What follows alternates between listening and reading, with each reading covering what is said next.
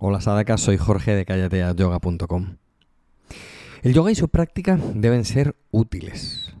Deben cubrir nuestras expectativas iniciales y deben cubrirlas siempre, porque a veces, tras años de práctica, olvidamos el por qué practicamos. Podemos dudar sobre si estamos en la dirección correcta, eso está bien.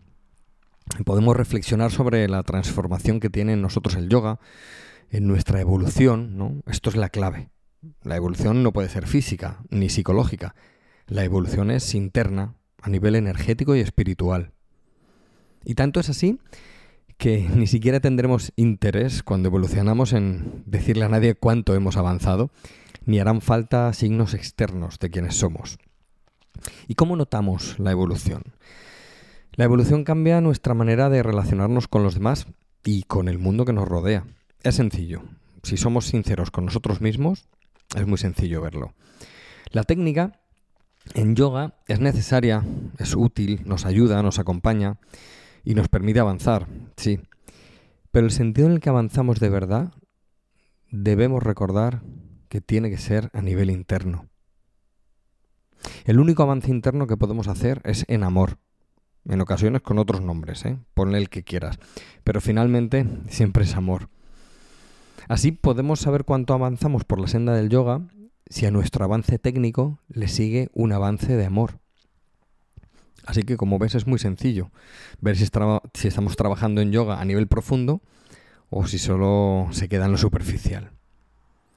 El dominio técnico del yoga da una falsa sensación de avance en otras áreas. Esto es así porque te empodera, te permite acceder a herramientas que antes ni siquiera sabías que existían y te llena de gracia.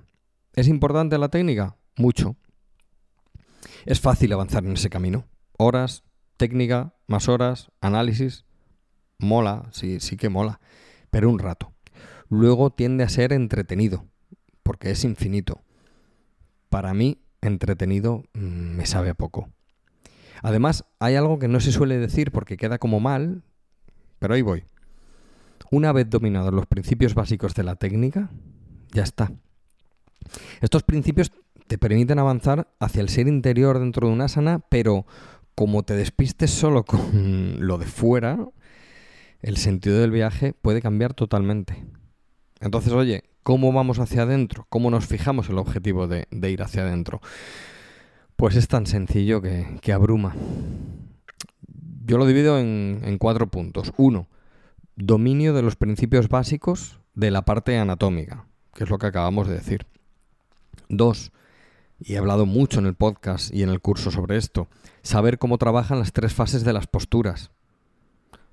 Tres, otra cosa que he hablado un montón en todas partes, entender cómo estos puntos anteriores, o sea, los principios básicos de la parte anatómica y las tres fases de las posturas, se relacionan con rayas, tamas y sattvas. Esto es clave.